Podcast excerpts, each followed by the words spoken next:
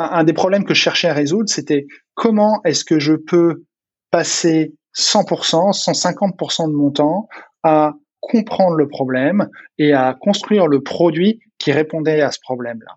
Et je voulais éviter absolument tout le temps euh, d'amorçage que j'ai pu rencontrer euh, euh, au cours de l'expérience précédente, où finalement ce temps, cette valeur qui est, qui est la plus importante, hein, vraiment comprendre le problème et construire la bonne solution, bah, euh, on va pas pouvoir s'en occuper parce qu'on va s'occuper de trouver des locaux, on va s'occuper de gérer l'admin de la boîte, on va commencer à, à regarder, à, à, trouver des premiers collaborateurs. Euh, c'est difficile, personne nous connaît, etc. Et en fait, ça, ça va prendre 80-90% de notre temps, alors que finalement, le problème numéro un, c'est de se dire est-ce qu'on est en train de résoudre un problème? Est-ce qu'on est en train de résoudre un problème? Est-ce qu'on apporte de la valeur à nos clients? Euh, Et les Founders apportent exactement cette infrastructure, c'est-à-dire qu'ils ont euh, à la fois des équipes euh, très très très très qualifiées, très très bonnes, qui vont travailler avec l'entrepreneur pour pouvoir construire cette première version du produit, en même temps vont amener tout le support nécessaire pour euh, pouvoir euh, euh bah, s'affranchir de tout l'à côté en fait.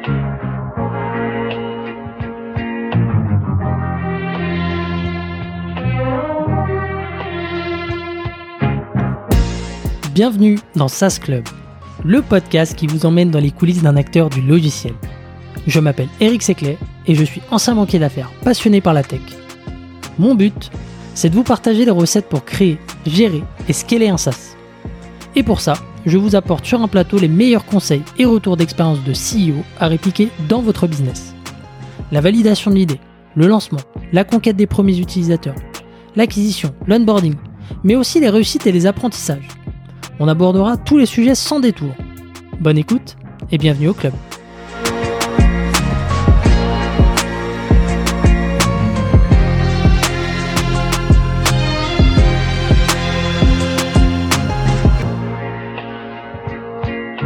C'est parti.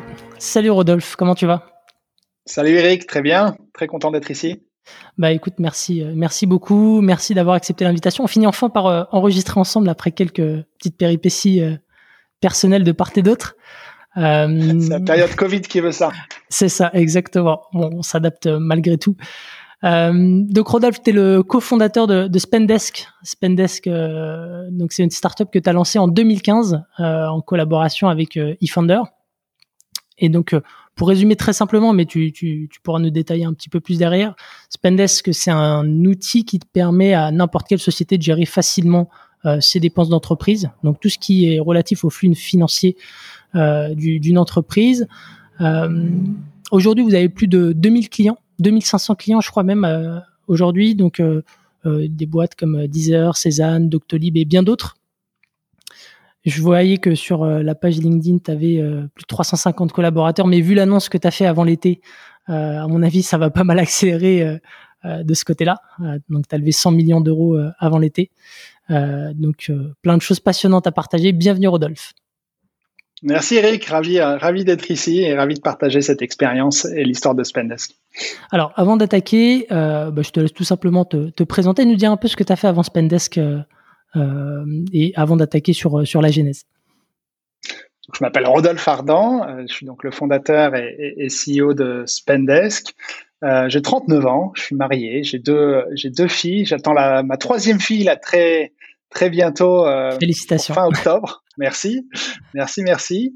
Euh, je suis ingénieur de formation, je suis diplômé de l'école polytechnique, j'ai fait un master en, génie électronique à Columbia. Et juste après l'école, j'ai démarré une première boîte. Donc, je me suis lancé directement dans l'entrepreneuriat où je pense que j'ai fait, euh, j'ai appris énormément. J'ai fait aussi énormément d'erreurs. Euh, mhm. Je pense que j'ai dû faire toutes les erreurs qu'un ingénieur peut faire lorsqu'il se lance dans un dans un business. Euh, la, la, la, plus grosse, celle qui, celle, celle que je retiendrai toute ma vie, c'est de euh, on a commencé par construire une, une, superbe solution technique, mais qui ne résolvait pas vraiment de problème. C'était très satisfaisant au niveau tech, mais euh, un peu moins satisfaisant au niveau business. Ouais, au niveau des euh, sales, euh, c'est pas toujours. Exactement. Euh, mais on a itéré euh, sur trois différents business models. À la fin, ça s'est extrêmement bien fini puisque notre société avait été acheté par Page Jaune. Ça, mhm. c'était en 2013. Euh, je suis resté pas très longtemps chez Page Jaune. Je suis rejoint le, le monde de l'entrepreneuriat, cette fois en tant qu'employé, où j'ai rejoint mhm. Drivey. Je me suis occupé des opérations. J'avais notamment la finance euh, dans mon périmètre. Euh, une superbe aventure, un super produit, une super équipe. Je suis pas resté longtemps parce qu'il y a eu l'idée de Spendesk qui est arrivée et du coup j'ai quitté Drivey en 2015 pour aller construire cette nouvelle aventure qui est Spendesk. Donc en, l'espace de, quelques années, tu as à la fois à ton actif donc euh, une boîte et puis derrière un poste, je dirais un peu stratégique quand même dans une dans une startup. C'était euh, et derrière tu repars donc en, entrepreneuriat. Euh, pourquoi en fait sur le sur le moment C'est parce que tu pouvais pas te, satisfaire, je dirais de d'être employé. Tu avais envie encore de, de créer, c'est ça? Pour plusieurs raisons. Le premier point, c'est euh, euh, chez Drivey, on s'est rendu compte avec Paulin, donc le fondateur de la boîte, que euh, on n'était pas assez complémentaires. Euh, on mhm. était trop le même type de personnes, trop type fondateur, alors que lui, à, à, son stade de développement, ce qu'il avait besoin, c'est plutôt d'amener quelqu'un qui pouvait amener une expertise ou une seniorité pour pouvoir l'aider le, dans cette nouvelle phase de croissance. Et le deuxième point pour moi, pourquoi est-ce que j'ai quitté Drivey, c'est justement parce que je commençais à voir, ça commençait à me démanger de repartir, euh, de, de, de, recréer une aventure. Mais fort de l'expérience que j'avais eue sur ma première boîte, hein, où ça a été euh, long et ça s'est extrêmement bien fini. Mais, euh, mais du coup, ce que j'ai beaucoup réfléchi à qu'est-ce que j'ai envie de créer, qu'est-ce que, pourquoi est-ce que j'allais recréer une entreprise. Et j'en suis arrivé à, à, à, une conclusion où ce qui, j'étais prêt à remonter une aventure, j'étais prêt à reconstruire une boîte pour deux raisons. La première, c'est je voulais me donner les moyens et prendre le risque de construire quelque chose qui pouvait être extrêmement ambitieux, mhm. sans savoir si on allait y arriver, mais en tout cas être sur un problème que beaucoup de personnes avaient euh, euh et, et, avoir l'ambition de créer un nouveau standard, c'est-à-dire de résoudre un problème qui existait et qui n'était pas réglé depuis longtemps et d'être le meilleur à pouvoir le faire.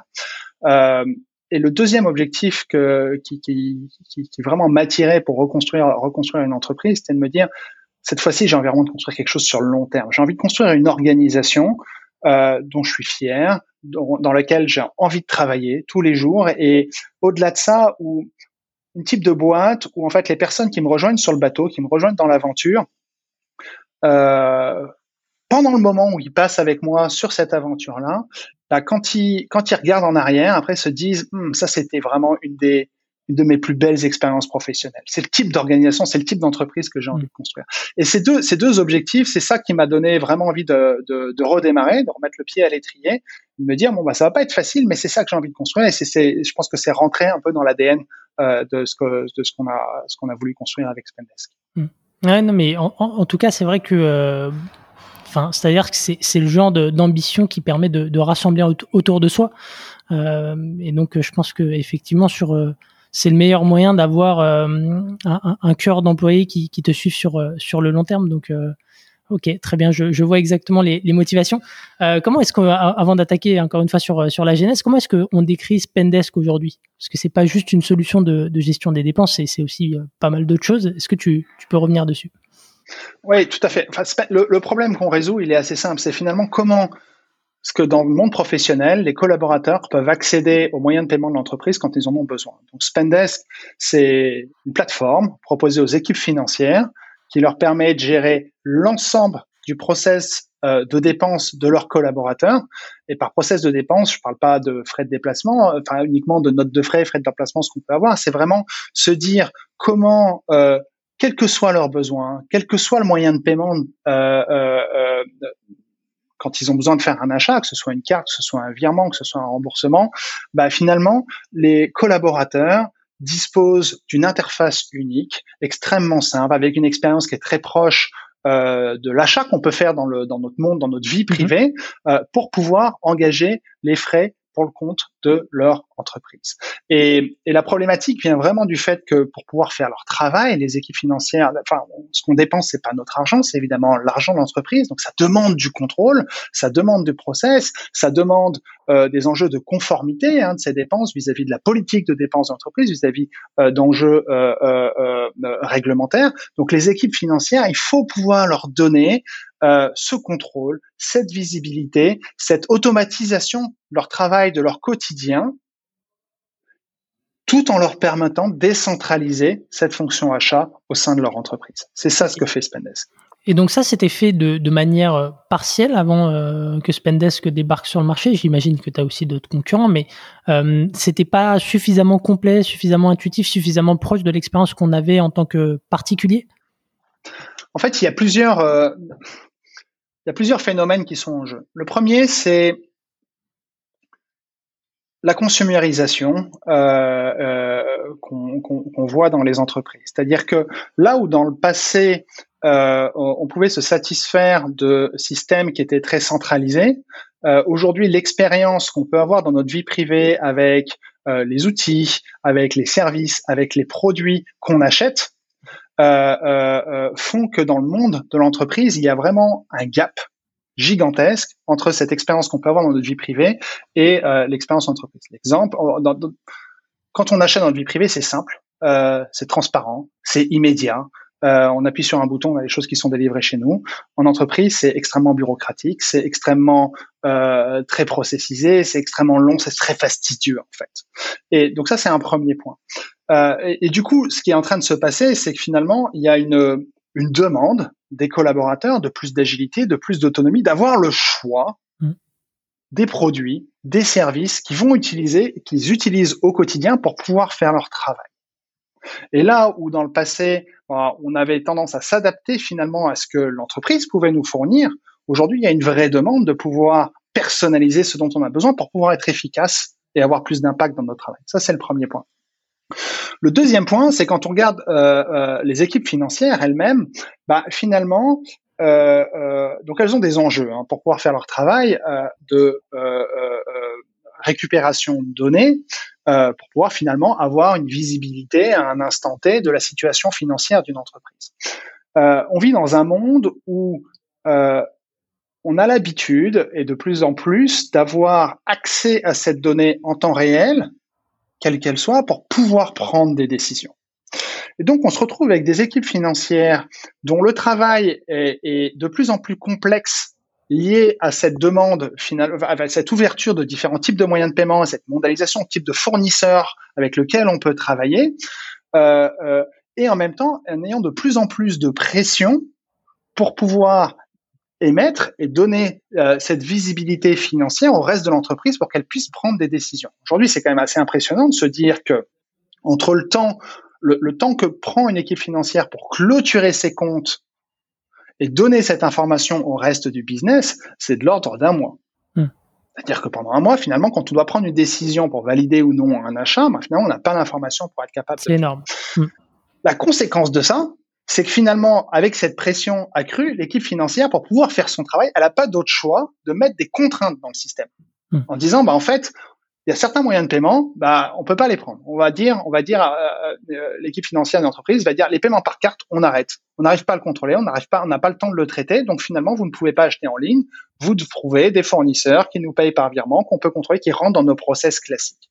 Et ces contraintes, ces règles, elles viennent exactement à l'opposé de cette demande que vont avoir les collaborateurs de plus d'agilité. Donc, qu'est-ce qu'ils font? Bah, Ils vont trouver bah, finalement des manières de faire différemment et qui vont renforcer cette complexité. Donc, il y a vraiment une boucle vicieuse avec les systèmes existants qui finalement ne permettent pas euh, aux entreprises d'avoir l'agilité euh, qu'elles souhaitent avoir. Ok, donc tu réconcilies vraiment l'impératif de, des équipes financières d'avoir un, un, suivi, un contrôle euh, bien précis et euh, derrière les particuliers, enfin euh, les employés qui ont euh, qui consomment comme comme ils le font dans leur vie privée. Exactement. Et je, suis je suis un grand défenseur, enfin quelque chose dans le genre, je crois énormément des entreprises où finalement la prise de décision est décentralisée au sein de l'entreprise. C'est, je pense, ce qui apporte énormément d'agilité euh, dans notre manière de fonctionner et ce qui permet finalement au business, aux entreprises de s'adapter beaucoup plus rapidement à l'environnement. Donc, je crois à des environnements de travail où il y a énormément d'autonomie, où il y a énormément de confiance, et aux environnements de travail où finalement on a supprimé tout ce qui était contrainte euh, opérationnelle qui peuvent empêcher les gens de pouvoir faire leur travail. Et quand on réfléchit à l'argent, ce point hyper émotionnel, hyper mhm. sensible, les dépenses, hein, c'est, ça demande du contrôle. Hein, euh, euh, se poser la question personnellement à qui on donnerait accès à notre à notre argent, mhm. euh, euh, bah, c'est quelque chose qui est, qui est, extrêmement émotionnel. dans le cadre professionnel, ça l'est encore plus. Bah, finalement, ça reste un des derniers goulots à résoudre de pouvoir donner accès aux collaborateurs à la décision de pouvoir acheter ce dont ils ont besoin pour pouvoir faire leur travail, tout en rentrant dans euh, euh, les, les, enfin, les, les exigences du monde professionnel. C'est le problème qu'on résout et c'est ce qu'on fait avec Spendesk. Ok. Euh, donc Rodolphe, donc j'ai bien compris ce que tu disais donc au niveau de la réconciliation du problème à la fois côté équipe finance et employé. donc une vision. Alors peut-être avant de donc de te parler de, de en combien de temps ça s'installe Spendesk aujourd'hui Spendesk, ça s'installe euh, à partir du moment où tu, démarres sur le produit, en quelques heures, tu peux être setup. Ça dépend vraiment des besoins, de la complexité opérationnelle que tu peux avoir, mais tu peux, tu peux être up and running en, moins d'une heure. Ok, donc moins d'une heure, très, rapide. Euh, et les types de clients que tu as aujourd'hui, donc euh, tu as des très grosses boîtes. À partir de quand c'est intéressant d'avoir Spendesk Parce que tu as d'autres solutions, je dirais, alternatives ou concurrentes, mais qui s'adressent peut-être à, des boîtes de, de, plus petite taille. À partir de quand est-ce qu'on déploie euh, Spendesk donc est, est, est, conçu et construite et dessinée pour les équipes financières. Donc, si tu n'as personne qui travaille en finance, euh, c'est pas la problématique que tu peux avoir. En fait, on est vraiment le système opérationnel, le système d'exploitation qui permet à tes collaborateurs de gérer leurs dépenses opérationnelles. Donc, euh, tu as besoin d'un système d'exploitation quand tu as besoin, quand tu as suffisamment de complexité. Mmh. Lorsque tu recrutes ta première personne en finance, la, une des premières choses qu'elle va faire, ça va être de réfléchir à ses process interne et elle va mettre en place ses process. Spendesk, c'est la plateforme qui est lui-même le process. Donc c'est là où euh, typiquement tu commences à, euh, à, installer Spendesk dans ton entreprise. Typiquement, c'est des entreprises, donc on démarre à des entreprises autour de 20, 30, 40 collaborateurs. Mhm. Euh, euh, où tu commences à avoir une personne, une personne recrutée au sein de l'équipe financière, et ensuite on a des clients qui ont plus de 2000 collaborateurs au sein, au sein, qui utilisent Spendesk au quotidien. Ok, donc dans l'idéal, on, commence assez tôt. À partir du moment où ça structure l'équipe financière, euh, Spendesk devient pertinent, euh, puisque au final, ça veut dire qu'il y a des usages en face en matière de dépenses. Exactement. C'est-à-dire qu'une une entreprise de moins de 20 collaborateurs, euh, finalement, il n'y a pas ce que ce, que, ce dont tu as besoin, c'est de pouvoir avoir. Enfin, finalement, tu as besoin d'avoir une banque qui est euh, qui te donne une flexibilité dans tes moyens de paiement qui est mmh. très proche de ton expérience euh, de consumer. Euh, mais tu n'as pas. Finalement, il y a, y a il y a, y a qu'un intermédiaire euh, dessus. C'est-à-dire que l'utilisateur est finalement enfin, le, le, le, créateur de son business. Hmm. Euh, euh, à partir du moment où tu commences à avoir des collaborateurs, à partir du moment où tu te dis, ben, tiens, il va me falloir quelqu'un, il faut que j'internalise ma fonction finance. Euh, là, c'est parce que tu as besoin de process internes à construire, euh, et c'est là où Spendesk devient euh, devient nécessaire pour pouvoir structurer ces process. Ok, très bien. ok, et donc Spendesk, je le disais en intro, euh, donc c'est une société que tu as co-construite avec euh, eFounder. eFounder, donc, est un startup studio qui, qui lance des boîtes SaaS euh, chaque année. Euh, Au-delà de, de, Spendesk, on peut citer euh, Aircall typiquement. Euh, est-ce que tu peux revenir sur, sur ce moment? Parce que toi, tu as eu l'idée côté Drivey, en tout cas de, de monter Spendesk. comment est-ce que tu as fait le lien au final avec eFounder?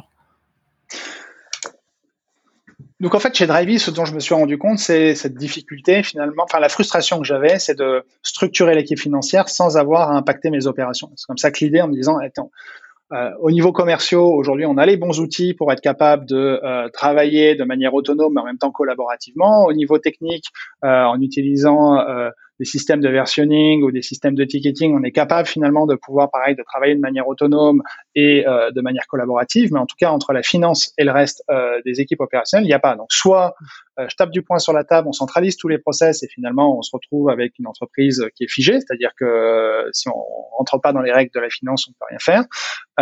Soit, bah, ça devient complètement chaotique et c'est ingérable. J'ai aucune visibilité sur les dépenses euh, de mon entreprise. Hmm. Donc ça, c'est l'idée. Donc l'idée, c'est vraiment de se dire, en fait, comment est-ce qu'on construit cette plateforme, comment est-ce qu'on construit cet outil, ce standard, finalement, qui permet de, euh, aux équipes financières de, euh, d'ouvrir cette collaboration avec le reste des équipes opérationnelles? Donc, euh, c'était une piste que, que j'étais en train d'explorer, et c'est là où, euh, j'en reviens un peu sur le, premier objectif que je vous ai donné, comment est-ce qu'on peut construire un, un, quelque chose qui soit extrêmement ambitieux. Le paiement au travail, personne n'en est satisfait, euh, à la fois au niveau collaborateur, à la fois au niveau financier. Je me suis dit, ça c'est certainement un, beau sujet à traiter. Et, euh, et c'est là où j'ai rencontré les équipes d'eFounders qui étaient en train, en train de travailler sur un projet euh, qui était de euh, éviter le partage de la carte bleue au sein de l'entreprise. Hmm. Donc, ils étaient en train de construire un système qui euh, permet à un utilisateur de euh, d'émettre une carte virtuelle quand il a besoin d'acheter en ligne, plutôt que d'aller voir son manager euh, pour dire est-ce que tu peux ou l'équipe financière en disant est-ce que je peux avoir la carte pour pouvoir faire un achat qui permet. Enfin, c'est extrêmement frustrant parce qu'on perd énormément de temps sur des choses qui n'ont pas de qui ont pas de sens. Et, et, ça a été un déclic à la fois dans la rencontre, dans la vision, dans la valeur, dans les valeurs qu'on partageait avec les euh, mais en même temps un premier déclic en me disant tiens, ça, ça pourrait être la première étape de cette vision de construire ce, système d'exploitation, ce système, euh, ce nouveau standard du paiement au travail, et on a décidé de commencer à construire l'aventure ensemble. Pour moi, il y avait un, il y avait un avantage. Euh, enfin, ce que je voulais dans cette, euh, à cette phase du démarrage, c'était de me dire un, des problèmes que je cherchais à résoudre, c'était comment est-ce que je peux passer 100%, 150% de mon temps à comprendre le problème et à construire le produit qui répondait à ce problème-là. Et je voulais éviter absolument tout le temps euh, d'amorçage que j'ai pu rencontrer euh, euh, euh au cours de l'expérience précédente, où finalement ce temps, cette valeur qui est, qui est la plus importante, hein, vraiment comprendre le problème et construire la bonne solution, bah, euh, on va pas pouvoir s'en occuper parce qu'on va s'occuper de trouver des locaux, on va s'occuper de gérer l'admin de la boîte, on va commencer à, à regarder, à, à, trouver des premiers collaborateurs. Euh, c'est difficile, personne nous connaît, etc. Et en fait, ça, ça va prendre 80-90% de notre temps, alors que finalement, le problème numéro un, c'est de se dire est-ce qu'on est en train de résoudre un problème? Est-ce qu'on est en train de résoudre un problème? Est-ce qu'on apporte de la valeur à nos clients? Euh, Et les Founders apportent exactement cette infrastructure, c'est-à-dire qu'ils ont euh, à la fois des équipes euh, extra, enfin très très très très qualifiées, très très bonnes, qui vont travailler avec l'entrepreneur pour pouvoir construire cette première version du produit, mais en même temps vont amener tout le support nécessaire pour euh, pouvoir euh, euh bah, s'affranchir de tout l'à côté en fait.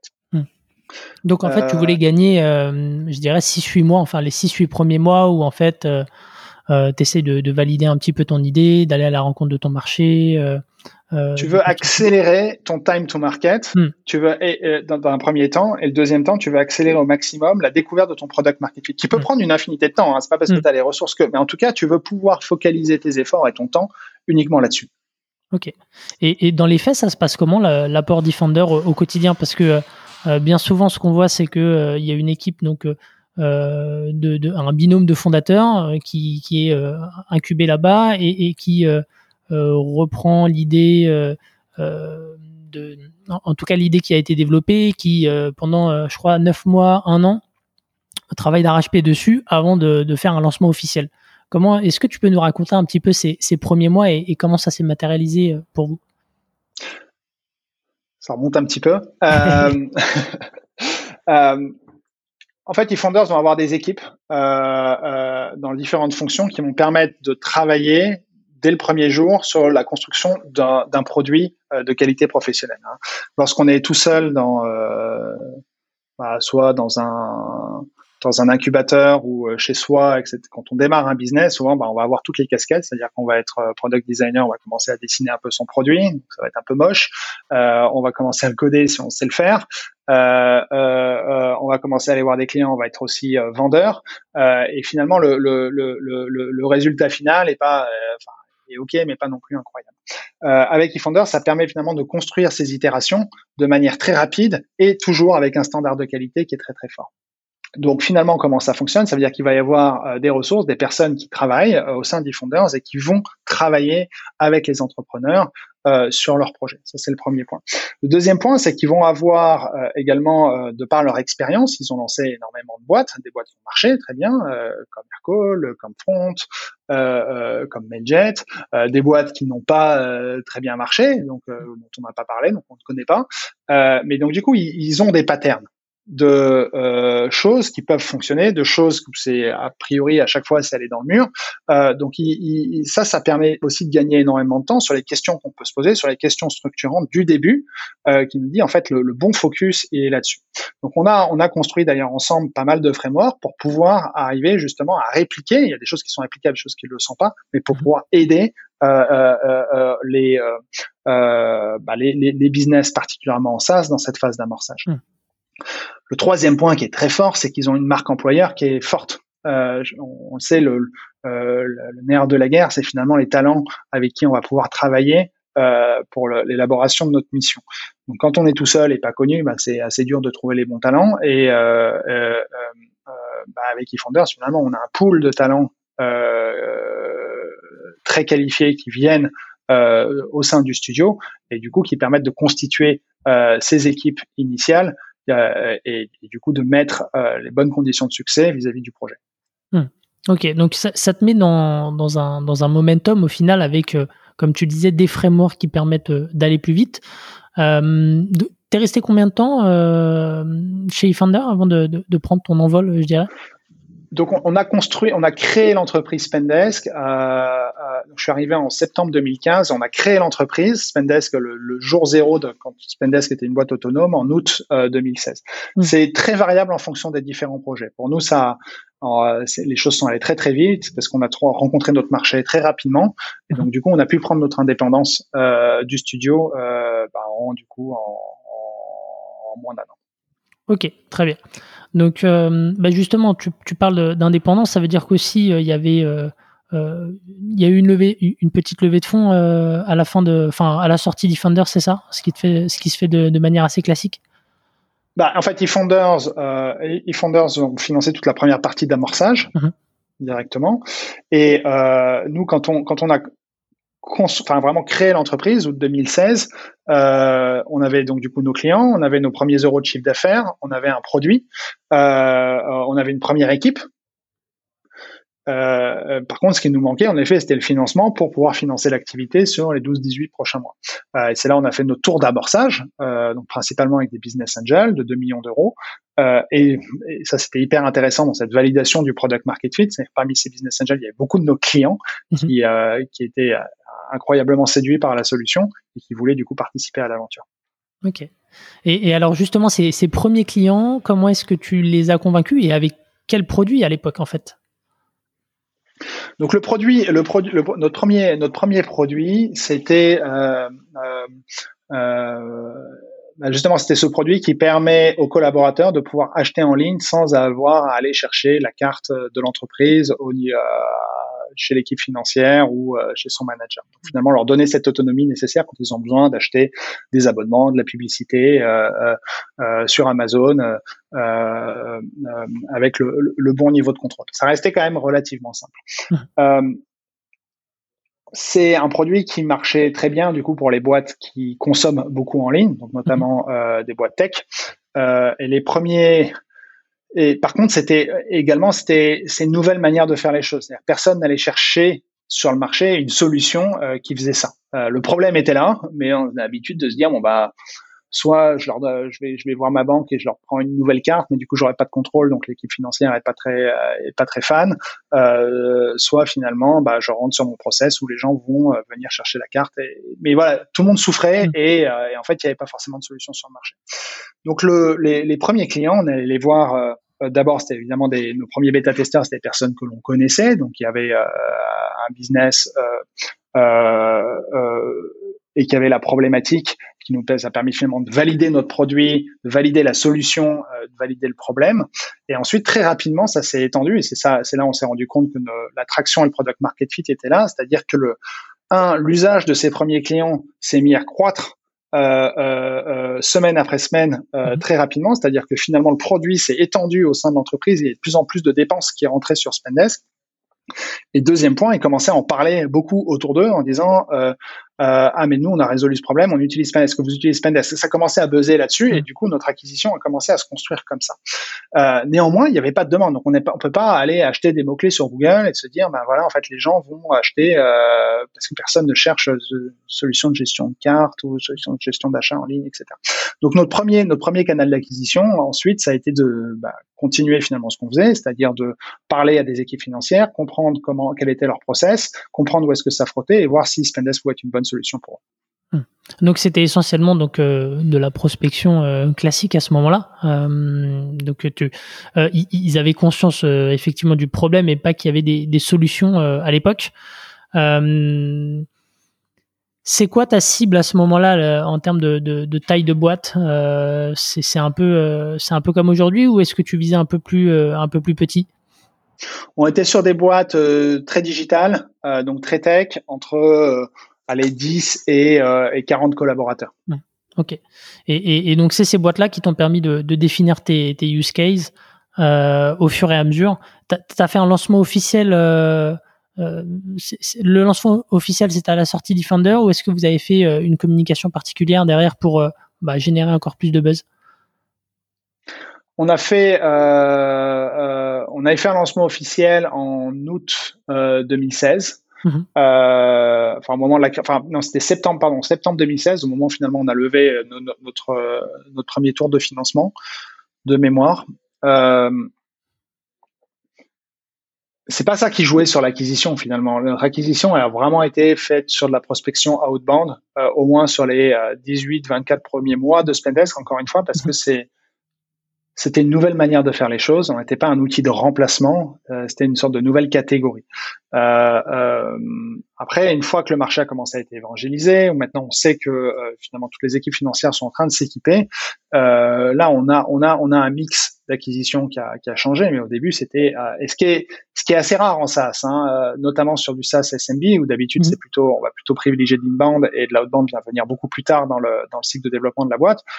Nous, nous, il n'y avait pas de demande, donc la demande, on l'a, construisait euh, nous-mêmes. Et, ce modèle à haute bande, euh, a extrêmement bien marché, tout simplement parce qu'on a un taux de conversion qui était, euh, ahurissant. Euh, c'est-à-dire que dans la, plupart des conversations qu'on faisait, ben, on arrivait à convertir un maximum en, en, clients, ce qui faisait que finalement les, les, les units économiques fonctionnaient très très bien. Hum. Qu'est-ce qui faisait à l'époque, selon toi, que ça, convertissait très bien euh, il y avait des. Est-ce qu'il y avait une méthode particulière qui, euh, qui était très bien pensée, ou est-ce que euh, tout simplement c'est parce que il y avait un produit qui était simple et qui répondait à, un problème qui était important pour eux, ou un peu des deux. La deuxième raison, c'est que le, le... c'est principalement parce que le problème est fort hmm. et que du coup et que le et, que la solution est simple à mettre en place et très adaptée au problème. Hmm. Ok. Donc sur la première année euh, d'envol après euh, après eFounder, euh, tu vous étiez combien à peu près? Donc quand on quitte eFounders, on a à peu près 8-10 personnes. Ouais. Euh, et en fait, toute la toute l'année suivante, ça a été pour nous, ça a été vraiment de continuer dans cette lancée. Euh, encore une fois, on, on, découvre un marché, on découvre une nouvelle manière de faire les choses, on définit ce nouveau standard. On n'est pas dans un logique de, de, de remplacement, c'est-à-dire mm. que euh, il faut qu'on construise notre marché, il faut qu'on construise notre offre, il faut qu'on construise et qu'on comprenne finalement quelle est la comment est-ce qu'on réinvente finalement le paiement d'entreprise, comment est-ce qu'on réinvente cette fonction achat euh, qui peut qui peut euh, qu'on a qu'on a en entreprise. Donc il y, a, y a, différentes stratégies. Lorsqu'on est sur une stratégie de remplacement, finalement, on va vite se positionner vis-à-vis des offres euh, qui sont existantes. Nous, on pouvait pas faire ça. Euh, donc pendant un an, on a essayé de vraiment comprendre les usages de nos clients, continuer à, à avancer sur cette vision qu'on a envie de faire. Et surtout pour nous, nous, c'était de se dire en fait, c'est quoi l'attraction? Là, on a nos, nos, nos, premiers clients, mais mais combien de temps ça va nous prendre à monter à un million, à un million d'ARR? Sans avoir forcément à grossir énormément l'équipe. On est vraiment toujours dans cette phase de validation du marché et de validation du produit. ça nous prend grosso modo un peu moins d'un an, donc grosso modo environ un an, de passer de zéro à un million d'ARR. et c'est là où on a commencé à intéresser des VC, notamment Index, qui nous a rencontrés. et je me rappelle, ça allait très très vite. On a eu très rapidement une term sheet pour notre série A à ce moment-là, mhm. euh, de 8 millions d'euros. Euh, et, et, et c'est après cette série A qu'on a commencé à vraiment poser en disant, OK, maintenant on a du cash, on sait qu'on a validé qu'il y, y, a vraiment une traction, on sait que toutes les, toutes les entreprises dépensent de l'argent et que le futur, ça sera forcément l'adoption d'une solution comme Spendesk qui n'existe pas aujourd'hui. Donc maintenant, il va falloir qu'on commence à construire ce plan et cette roadmap. Ok, super. Donc ça s'accélère après la, la série A. Euh, c'est quoi du coup les, premières actions, les actions que, que tu prends euh, à l'issue de cette série A euh, en termes de, euh, que ce soit de, recrutement, d'acquisition Quels sont les, peut-être les risques que tu prends à ce moment-là pour justement garder cette dynamique, voire même l'accélérer? Donc c'est vraiment une logique d'accélération. Pour nous, on avait, on deux objectifs qui étaient très clairs. C'était de se dire bon, aujourd'hui, on a un, très beau produit, euh, des clients qui nous adorent, mmh. euh, euh,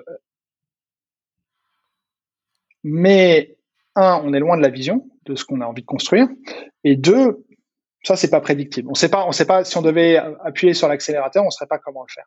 Donc c'est ça qu'on a commencé à mettre en place. C'était un de se dire, ok, construisons la roadmap euh, pour pouvoir construire finalement cette plateforme unique qui permet aux collaborateurs de dépenser l'argent de la boîte, quel que soit leur cas d'usage, quel que soit leur moyen de paiement, numéro un. Et pour ça, il va falloir euh, commencer à construire les équipes techniques et produits pour être capable de pouvoir délivrer ça. Euh, donc, c'était notre priorité, commencer à faire grossir l'équipe, commencer à recruter en tech et produits. Et deux, bah, finalement, au niveau de, de, de, de l'acquisition, ça a été de se dire, euh, OK, il faut qu'on trouve au moins un canal d'acquisition qui soit euh, répétable, qui soit évidemment profitable et qui soit euh, qui puisse passer à l'échelle. Euh, et c'est là on a commencé à itérer en se disant tiens est-ce qu'on peut faire est-ce qu'on démarre de l'inbound etc. Et on s'est rendu compte que notre canal la outbound était à la fois euh, scalable, répétable euh, et, et, et, de manière assez surprenante très profitable.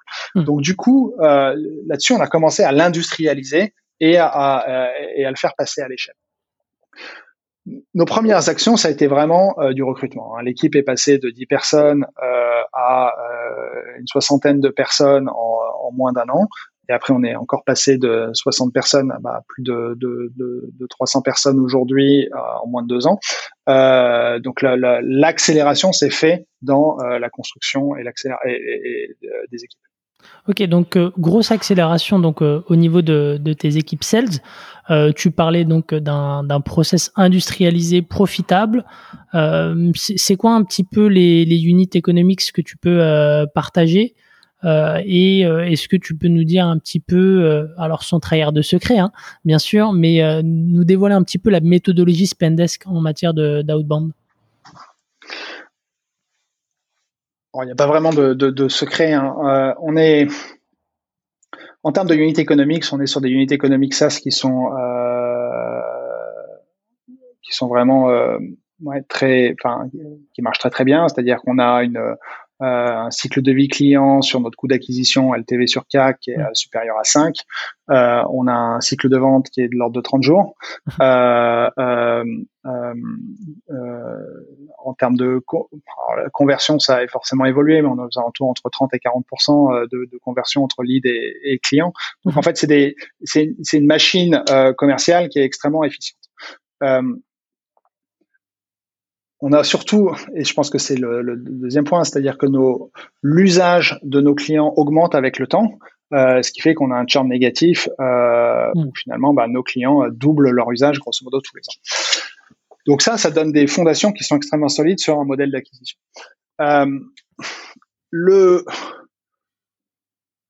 un des pas des secrets, mais un des tips qu'on a qu'on a mis en place très tôt, c'est qu'on a automatisé. Euh, euh, on, a, on a utilisé énormément d'outils qu'on a soit qu'on a créé, soit qu'on a acheté pour pouvoir euh, vraiment euh, focaliser l'équipe de vente sur là où est-ce qu'elles avaient de la valeur. Hmm. Donc à la fois au niveau de la prospection, à la fois au niveau de l'outreach, euh, et, et, vraiment avec donc ça c'est on a monté cette équipe grosse qui s'est occupée de ça, de pouvoir euh, outiller euh, comme les ingénieurs peuvent le faire, euh, les équipes commerciales pour pouvoir euh, pour pouvoir délivrer leur travail. Euh, donc leur donner vraiment les outils pour qu'ils soient extrêmement extrêmement efficaces dans leur travail et qu'ils aient toutes les informations dont ils ont besoin pour pouvoir quand ils ont besoin de parler parler à leurs prospects. Ok, donc tu as, processé avec majoritairement un des outils pour tes, équipes sales pour leur donner les, moyens de, tes ambitions. donc aujourd'hui, l'outbound, ça représente combien de pourcents de ton acquisition Aujourd'hui, sur un mix 50-50. Mais ça a beaucoup changé sur les deux dernières années. Ok. Et à l'époque, on était à 100% outbound. Ok. Donc ça, c'était quasiment pendant euh, deux ans la haute bande euh, où tu étais à 100%. Ouais, même plus, à peu près trois, presque trois ans. Ouais. Ok. Et donc, euh, à partir de quand justement tu commences à diversifier vers vers l'inbound Donc là, vous, faites pas mal de contenu. Hein. J'ai vu que vous avez lancé un podcast récemment. Vous avez aussi la communauté Slack CFO Connect. tout ça, j'imagine que c'est des leviers d'inbound assez forts pour vous. Est-ce que tu peux revenir là-dessus? Alors la communauté, c'est quelque chose qu'on a lancé très tôt, mais pas pour des raisons d'acquisition. C'est vraiment dans des raisons. Euh, en fait, on s'est dit, on s'est dit, les, équipes, euh, un, on est en train de construire le futur du paiement dans les boîtes, euh, et deux, donc finalement, on est en train de faire, de, changer la fonction finance au sein de l'entreprise. Ça, on n'a pas envie de le faire tout seul. On a envie d'être attaché, on a envie de participer, on a envie finalement de comprendre les enjeux, euh, euh, de la finance en entreprise et faire en sorte que finalement euh, on puisse libérer les échanges entre les différentes fonctions des différentes boîtes. C'est intéressant parce qu'on s'est rendu compte que c'est une des fonctions où les, les personnes étaient, avaient énormément de réseaux privés, euh, donc étaient connectés entre eux, mais qu'il n'y avait, pas vraiment de communauté existante et de communauté euh, efficace. Euh, donc on s'est dit là, pour nous, on a c'est une opportunité très forte de pouvoir apprendre. Et c'est pour ça que la communauté CFO Connect, c'est quelque chose qu'on a qu'on a démarré très très tôt, euh, vraiment par euh, par curiosité en disant mais en fait on a envie de vous parler, euh, venez rencontrez-vous, nous on paye les bières et on va et on va discuter. Mais pendant ces moments-là, on ne vend pas Spendesk, on ne parle pas de Spendesk. Non, euh, euh, c'est vraiment pour nous vraiment une occasion de comprendre la finance et de construire le futur de la finance ensemble. Ça te permet aussi de, de, construire ta, ta roadmap technique au final avec tous ces tous ces feedbacks on les construit aussi avec nos clients, mais ça c'est la partie justement qui est, qui nos clients. Euh, mais du coup, ça nous permet vraiment de comprendre les enjeux. Qu'est-ce que euh, de comprendre qu'il y a des enjeux qui sont très locaux euh, au niveau des équipes finances, mais aussi des enjeux qui sont communs au niveau global. Donc finalement, connecter un DAF d'une entreprise française à une entreprise allemande, ben, parfois en fait ils, arrivent à, y a des choses extrêmement intéressantes qui peuvent qui peuvent en ressortir. Euh, néanmoins, au quotidien, bah, peut-être qu'ils ont envie d'échanger avec des DAF français très régulièrement pour pouvoir résoudre des problèmes qu'ils peuvent avoir. Et ça, du coup, on donne les outils et on anime cette communauté parce qu'on apprend énormément auprès d'eux. Euh, le contenu, c'est quelque chose qu'on a commencé à démarrer très tôt parce qu'il faut qu'on évangélise notre marché. Donc, ça a été une stratégie euh, de, de, de, finalement de, construire, mais là vraiment sur la marque Spendesk, sur le produit Spendesk, euh, euh, euh des, bah, des, canaux de trafic pour pouvoir faire connaître notre solution, notre produit et les problématiques qu'on résout. donc ça, on a commencé, je pense qu'on a dû commencer mi 2017, début de, enfin début 2018 pour pouvoir bah, commencer à construire les ressources, le contenu nécessaire pour pouvoir évangéliser les entreprises pour leur faire comprendre que finalement, euh, bah, aujourd'hui, il y a des solutions qui existent, euh, qui permettent euh, de gagner en agilité, qui permettent d'économiser énormément d'argent et qui permettent finalement de se structurer sans avoir à sacrifier son agilité opérationnelle. Ok, donc c'est quand tu dis contenu, c'est majoritairement quoi Des articles de blog, de la newsletter pour vos clients, c'est des articles de presse, c'est quoi Qu'est-ce qui a le mieux marché pour vous et qui vous apporte aujourd'hui des, des leads? Euh, bah, c'est tout finalement, c'est finalement l'exposition qu'on prend sur notre sur nos thématiques. Donc ça, c'est plutôt articles de blog euh, qui finalement amène à un trafic qui continue à grossir euh, de, manière régulière. Euh, il y a tout ce qui est euh, études, livres blancs qu'on publie. Mm-hmm. qui nous permettent finalement de bah, à la fois d'évangéliser notre marché, mais en même temps et en même temps de pouvoir bah, du, du coup, euh, du coup, améliorer notre prospection. Euh, il y a tout ce qui est webinar qu'on a commencé à mettre en place, mhm. euh, soit sur des sujets de la finance, soit c'est des sujets qui étaient liés à Spendesk. Et la combinaison finalement de ces différentes initiatives ont commencé à augmenter notre mix euh, d'inbound en incluant le, le, le referral dedans mhm. dans, notre, dans notre acquisition. Le referral, ça représente quelle part aujourd'hui pour, pour Spendesk? C'est quelque chose qui. Alors, parce que c'est vrai que suivant les SaaS, c'est assez variable en fait comme, comme impact et surtout c'est hyper dur à, mesurer pour nous c'est pas du referral direct ou voilà où les gens c'est quelque part c'est ce qu'on rentre dans le referral c'est très trafic direct c'est finalement mmh. pouvoir de la pouvoir de la marque quoi euh, nous aujourd'hui, c'est à peu près 15-20%, euh, 15% de notre, notre, mix d'acquisition. Quand même, c'est c'est pas pas négligeable, effectivement. Et ça, ça vient ça vient essentiellement de la qualité du produit. Hum, ok. Euh, très bien, donc effectivement une stratégie de, contenu assez assez variée. Peut-être pour revenir un peu sur la communauté CFO Connect, donc c'est plus de 6500 CFO ou en tout cas personnes travaillant dans, dans des départements de finance. Tu le disais, ça te permet de, au final, de peaufiner ton persona, de mieux comprendre, de rester connecté avec ton marché. Euh, comment est-ce que vous l'avez fait euh, grossir? Est-ce que ça a très vite pris? Ou est-ce que ça a été euh, progressif? On a commencé de manière très très locale. ça a été de vraiment de créer un noyau très dur avec les premiers membres, faire grossir la communauté graduellement et, et vraiment investir du temps dans la création des relations qu'on avait au début. Donc vraiment euh, euh, beaucoup de meet-up, euh, bien rencontrer les gens, les investir, enfin s'investir. Il faut vraiment important de se sentir, les faire sentir part d'un groupe. ensuite, on a il a fallu vraiment, oui, adapter notre stratégie à la maturité de cette communauté. Donc, petit à petit, cette communauté a commencé à grossir de manière locale. On a commencé à aussi créer des événements qui étaient euh, dans euh, post, post, euh, enfin, comment dire, euh, transverses. Donc, finalement, dans différentes localités. On a commencé avec une approche ville euh, sur la communauté CFO Connect. Euh, et petit à petit, ben, du coup, on a, on l'a étendu finalement avec une approche qui était un peu plus globale.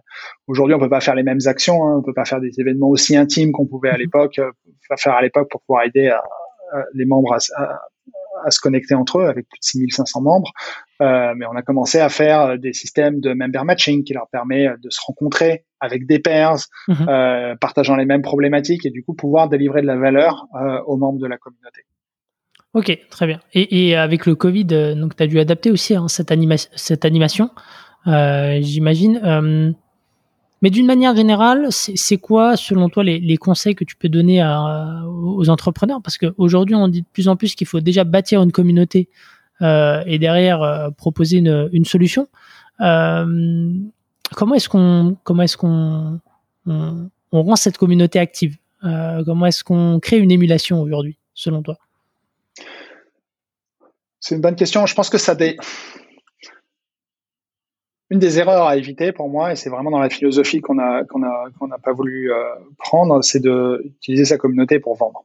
Mmh. C'est-à-dire construire sa communauté pour vendre, construire sa communauté au niveau du produit.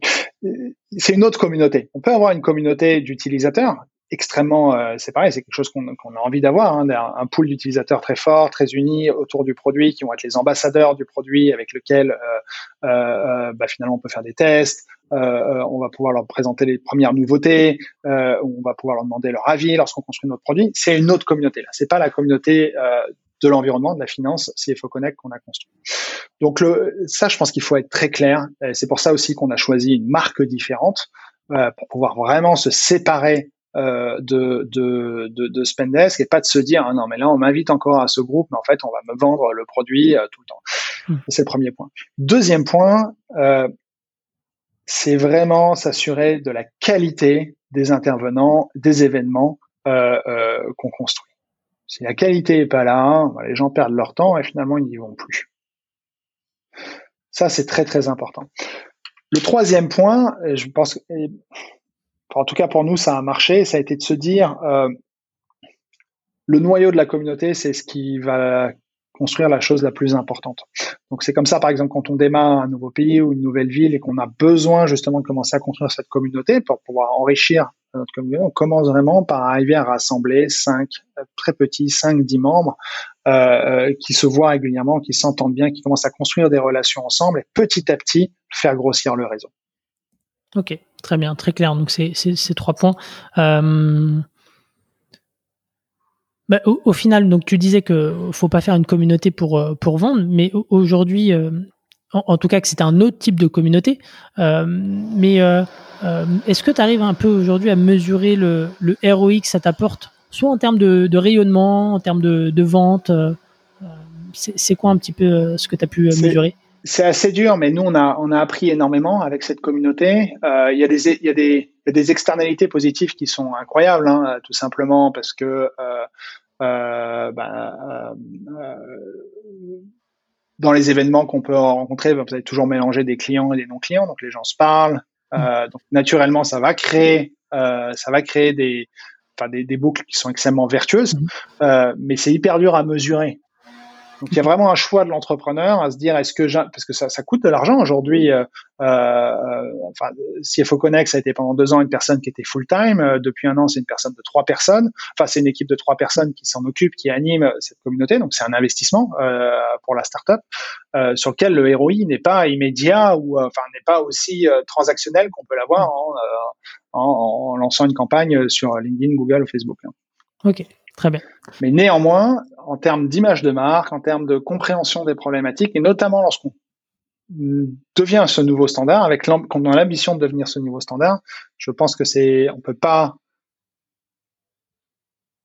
on peut pas faire ça dans son coin en fait. On peut pas le faire tout seul. On a besoin euh, de la compréhension des personnes qui sont dans le métier depuis longtemps pour euh, pour vraiment euh, résoudre les bons problèmes. Ok, très bien. Donc l'outbound, euh, l'inbound avec le, contenu, tu as aussi donc la communauté qui t'apporte aussi euh, ce statut d'expert, je dirais, dans, le milieu. tu as aussi, j'ai vu un programme partenaire, donc avec des cabinets de due deal qui, sont, qui sont assez connus. Est-ce que c'est quelque chose que tu as mis en place de, depuis le début? Et, qu'est-ce que, pareil, qu'est-ce que ça t'apporte en termes de business? Non, ça c'est venu beaucoup plus tard euh, pour nous. Ça, a été lancé euh, beaucoup plus tard. Euh, en fait, ça s'est lancé naturellement par, encore une fois, c'est le produit hein, qui vient porter cette croissance-là, mais par finalement l'expérience des cabinets externes, des cabinets de nos clients ou des conseils de nos clients qui nous disent, mais en fait, votre solution, elle est quand même géniale. Donc, j'ai commencé à la recommander à certains de mes autres clients. Et ça, ça a été le début de se dire, ah, en fait, ça c'est intéressant, on peut commencer à développer des canaux de vente euh, qui viennent de nos partenaires.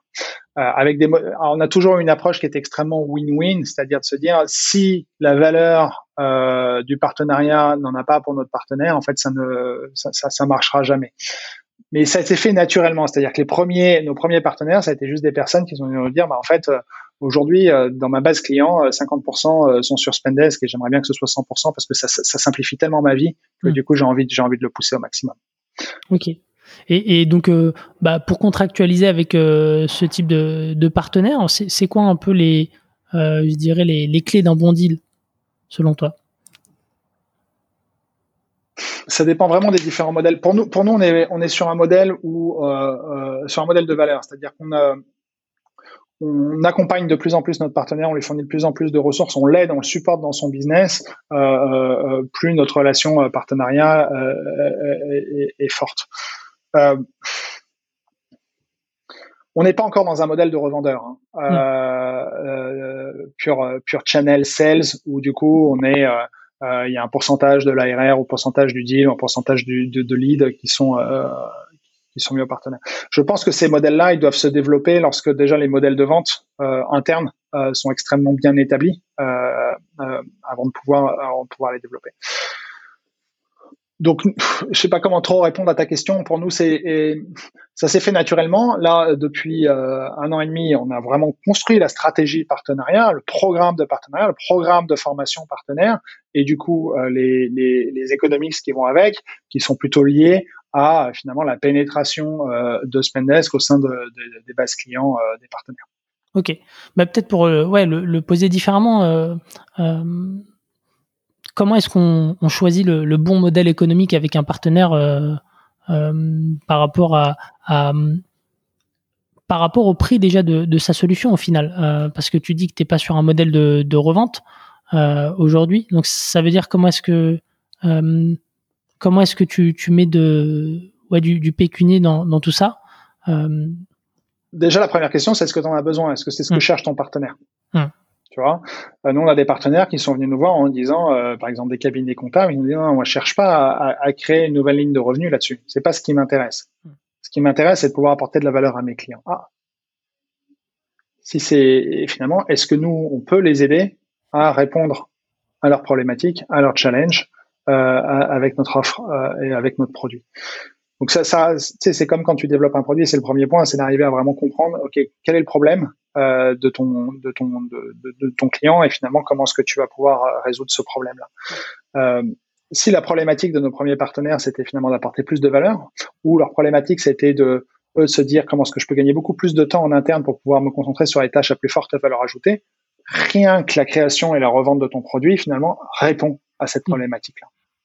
Ensuite, dans un modèle beaucoup plus à l'échelle, euh, euh, où en effet, où là, tu es plus dans un modèle de revendeur, qu'on n'a pas aujourd'hui hein, chez Spendesk, euh, c'est des modèles qui sont assez normés en SaaS. Hmm. Tu vois, souvent c'est 15-20% de ton de ton coup que tu transmets à tes partenaires. Après, si les si les volumes si les volumes sont insuffisants, évidemment, ça va jamais marcher parce que ça hmm. ça, ça va pas intéresser ton partenaire.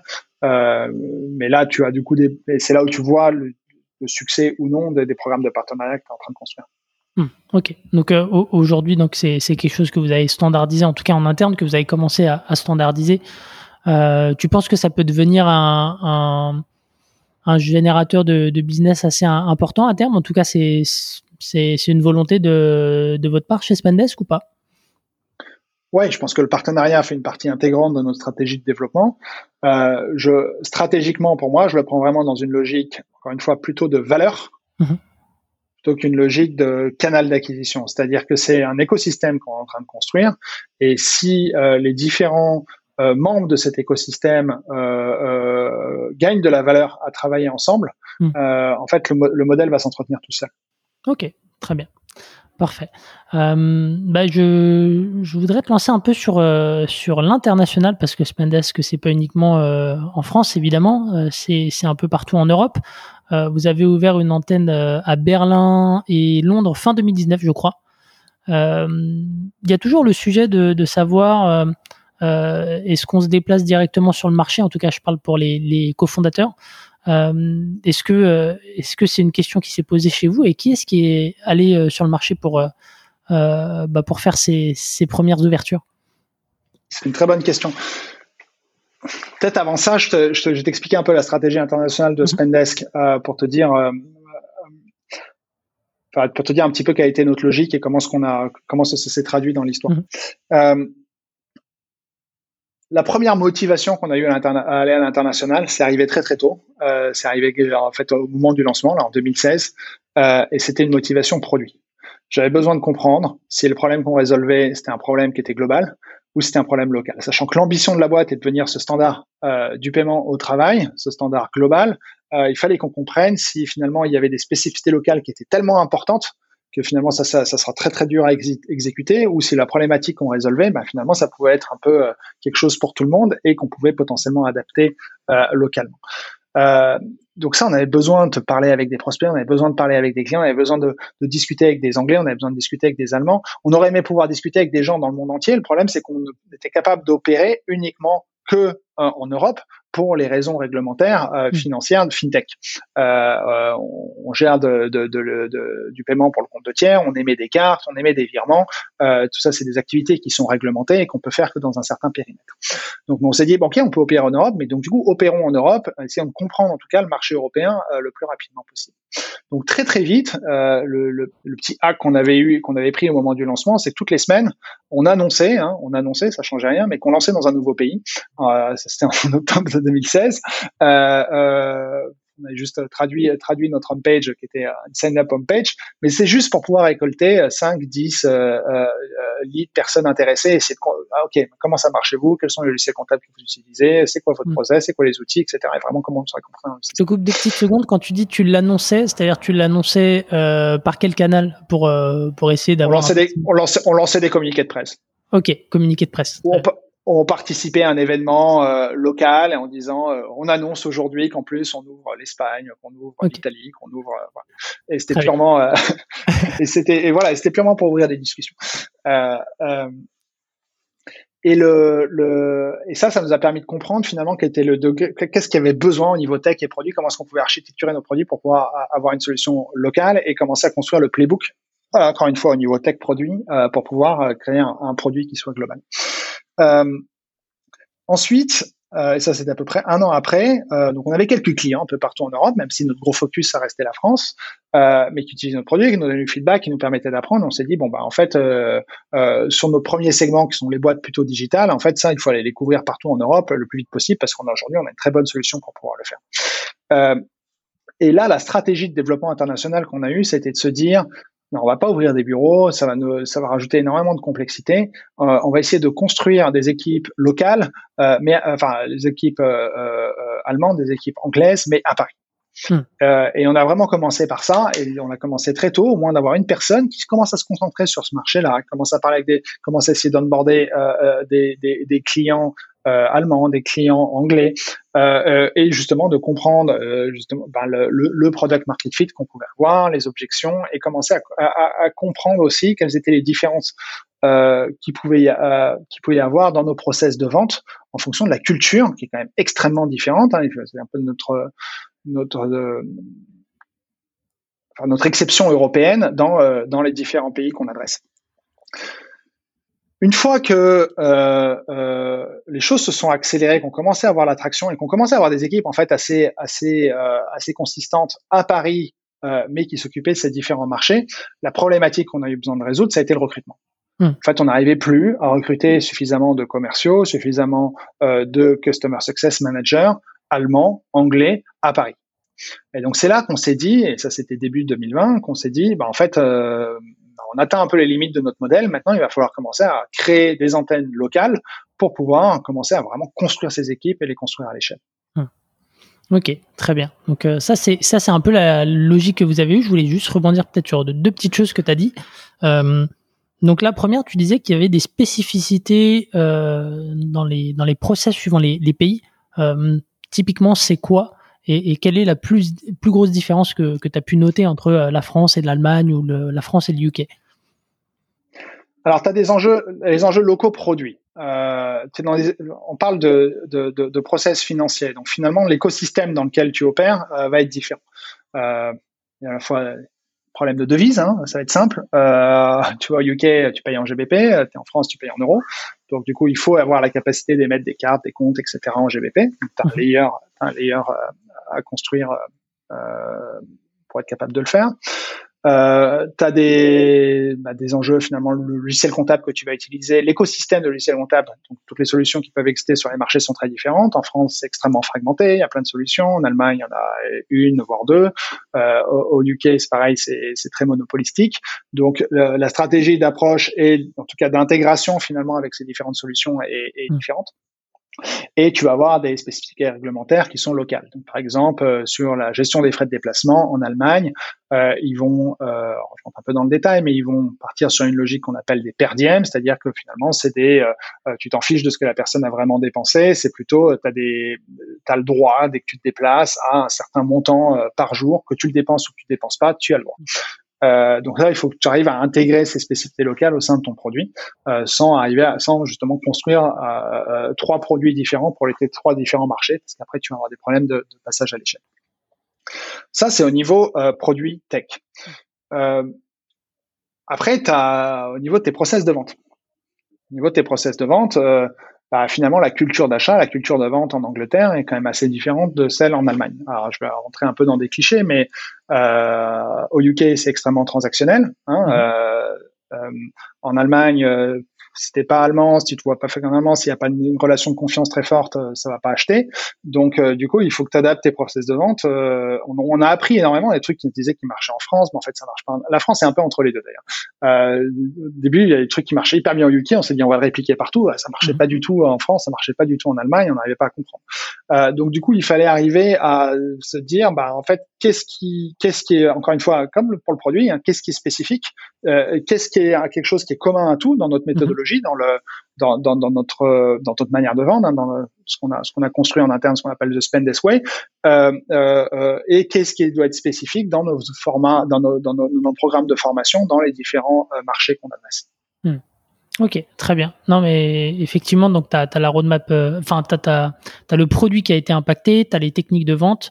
Euh, est-ce que, est-ce que au final, euh, en, fond de tout ça, que ce soit pour l'Allemagne, le UK et, les autres pays à venir, est-ce que tu as réussi un peu comme Agicap qui était passé dans le podcast a dégagé une, une, une méthodologie de pénétration d'un marché?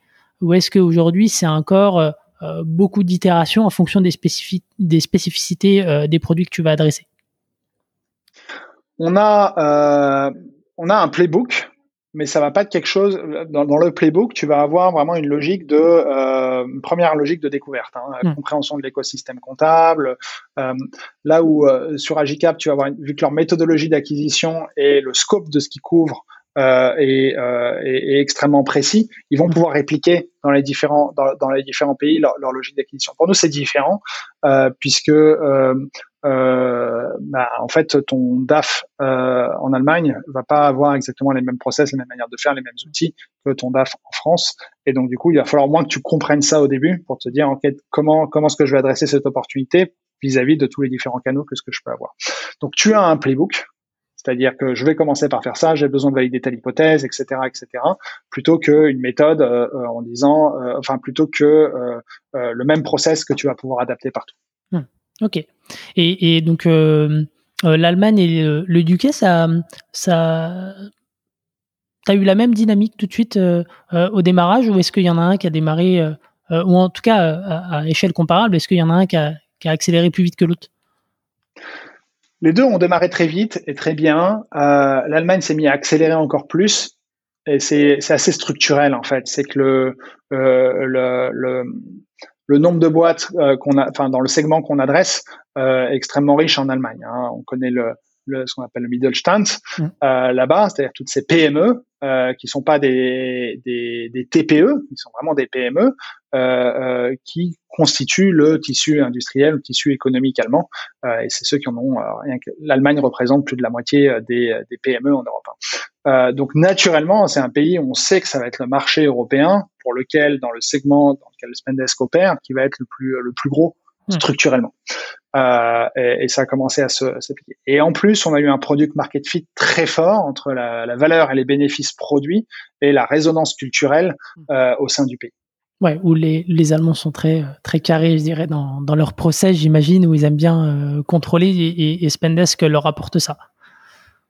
Donc ça, c'est voilà, pareil, sans rentrer dans le cliché, et, euh, mais ça fait partie, ça fait partie euh, d'un enjeu culturel, c'est-à-dire que, oui, en effet, on va parler d'un process, on va parler de gain de temps, on va parler d'efficience. Hmm. Euh, ça va parler, ça va parler, ça va parler aux, clients ou aux prospects. Euh, après, on pouvait se dire au début, hein, le premier produit Spendesk c'était quand même très basé sur les cartes. L'Allemagne, hmm. c'est un pays euh, très cash. Voilà. Donc on pourrait plus se dire, en fait, l'Allemagne, c'est mort, ça va jamais marcher. Mais le cash, ça apporte très peu de traçabilité, c'est compliqué à gérer, donc il y a une vraie valeur là-dessus. Ok, très bien. Et, et donc, euh, donc t'as as posé les premiers jalons en Europe avec euh, donc euh, Berlin et Londres, et puis après vous êtes allé aux, aux États-Unis. C'est ça qui est en fait le, le graal pour pour les SaaS. souvent on dit que c'est c'est qui tout double là-bas. J'ai vu que vous aviez choisi de vous installer en, en Californie. c'est quoi un peu aujourd'hui le le retour que tu peux nous donner sur sur les US de ton côté? Est-ce que c'est plus difficile que l'Europe? En fait, on a, euh, on rentre dans la même logique là. On n'est pas dans une logique de conquête de marché, on est dans une logique de comprendre. L'enjeu, ça a été de se dire comment euh, est-ce que finalement la culture de dépense, comment est-ce que ça fonctionne aux États-Unis? Et euh, convaincu que ça pouvait être très très différent et à raison qu'en Europe. les États-Unis, c'est une culture de crédit. En Europe, on a une culture de débit. Et, et donc du coup, les moyens de paiement, le fonctionnement, les méthodologies, pardon,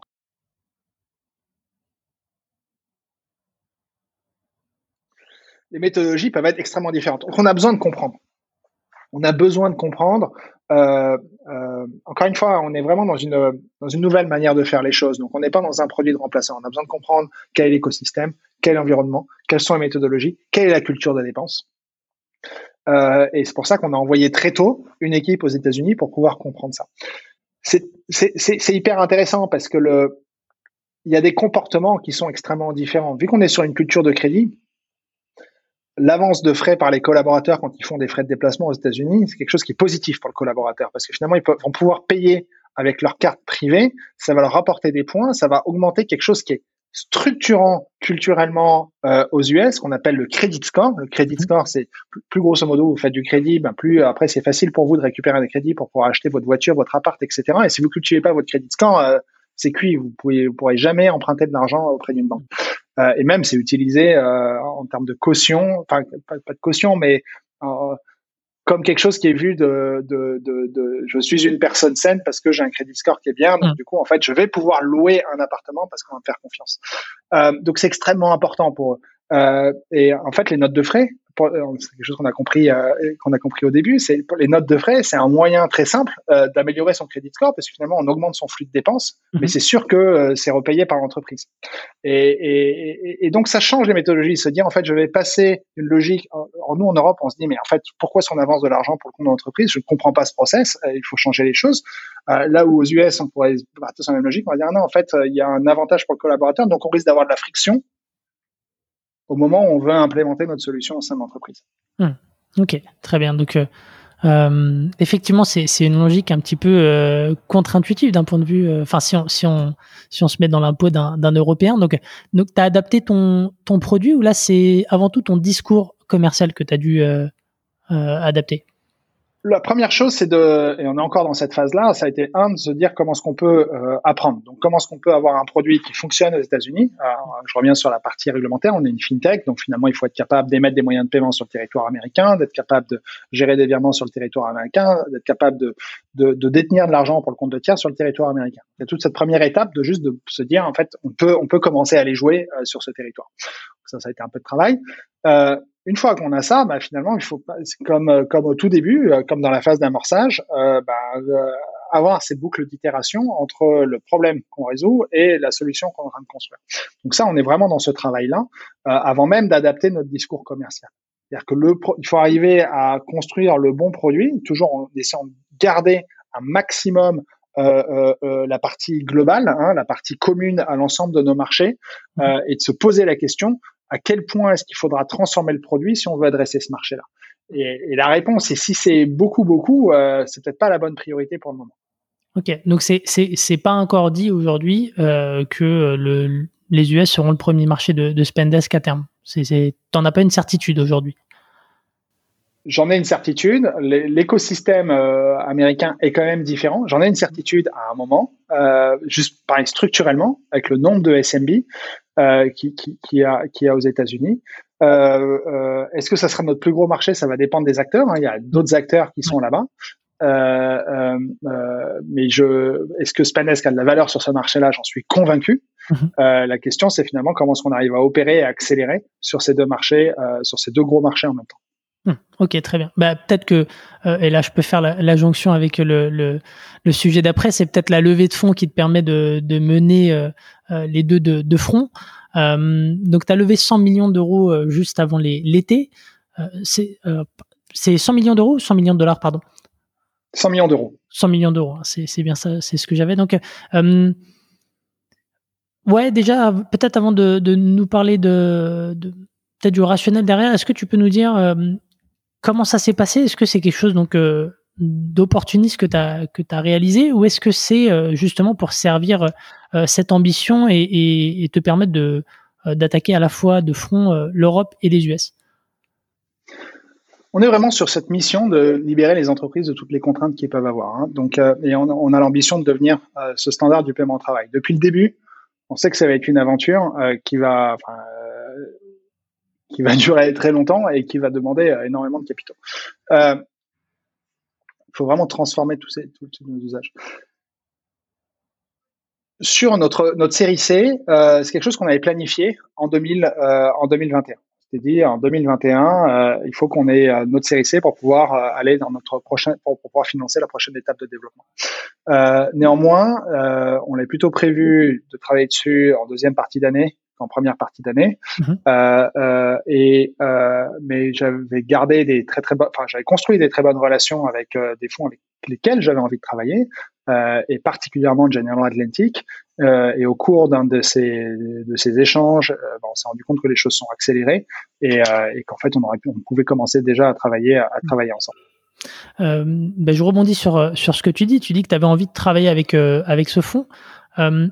Concrètement, ça veut dire quoi quand une boîte dit ça aujourd'hui? C'est-à-dire que qu'est-ce qui fait que tu as envie de travailler avec un fonds plutôt qu'un autre Au-delà peut-être du fit avec le partenaire, il y a, y a d'autres éléments qui rentrent en ligne de compte, j'imagine. Tu as un alignement sur l'ambition que tu as envie de construire qui est hyper important. Tu as évidemment un fit fort avec le partenaire. Enfin, pour moi, hein, c'est mon opinion. Un fit fort avec le partenaire. Tu as quel type de fonds est-ce que tu cherches? Toi, est-ce que tu cherches quelqu'un qui est très actif, quelqu'un qui est plutôt passif? Est-ce que tu cherches juste de l'argent? Est-ce que tu cherches euh, de l'aide? Est-ce que tu cherches euh, du support? Euh, quelle, quelle expérience? Qu'est-ce que tu veux que la personne amène sur la table? Mhm. Au-delà de l'argent, hein, on vit dans un monde où il y a énormément de liquidités sur les marchés, donc il n'y a pas, que, le sujet principal. que l'argent. Mm. Ouais, enfin bon, c'est toujours c'est toujours mieux quand tu l'as que quand tu l'as pas en tant qu'entrepreneur, mais euh, mais mais je préfère encore une fois, je construis l'entreprise sur le long terme, donc c'est de se dire comment est-ce qu'on arrive à qui sont les bons qui sont les bons partenaires avec lesquels on a envie d'avancer sur la prochaine étape. Donc moi, je cherchais un, un, un, fonds d'investissement. Alors, et, ça, désolé pour la digression. L'autre point, c'est à différentes étapes de la boîte, hein, c'est pas les mêmes fonds d'investissement qu'on va, qui, ils vont pas regarder les mêmes choses. Donc nous, on arrive à un stade où les fonds d'investissement euh, euh, commence à regarder euh, de manière très détaillée finalement les economics du business et la, la, capacité à prédire de la croissance.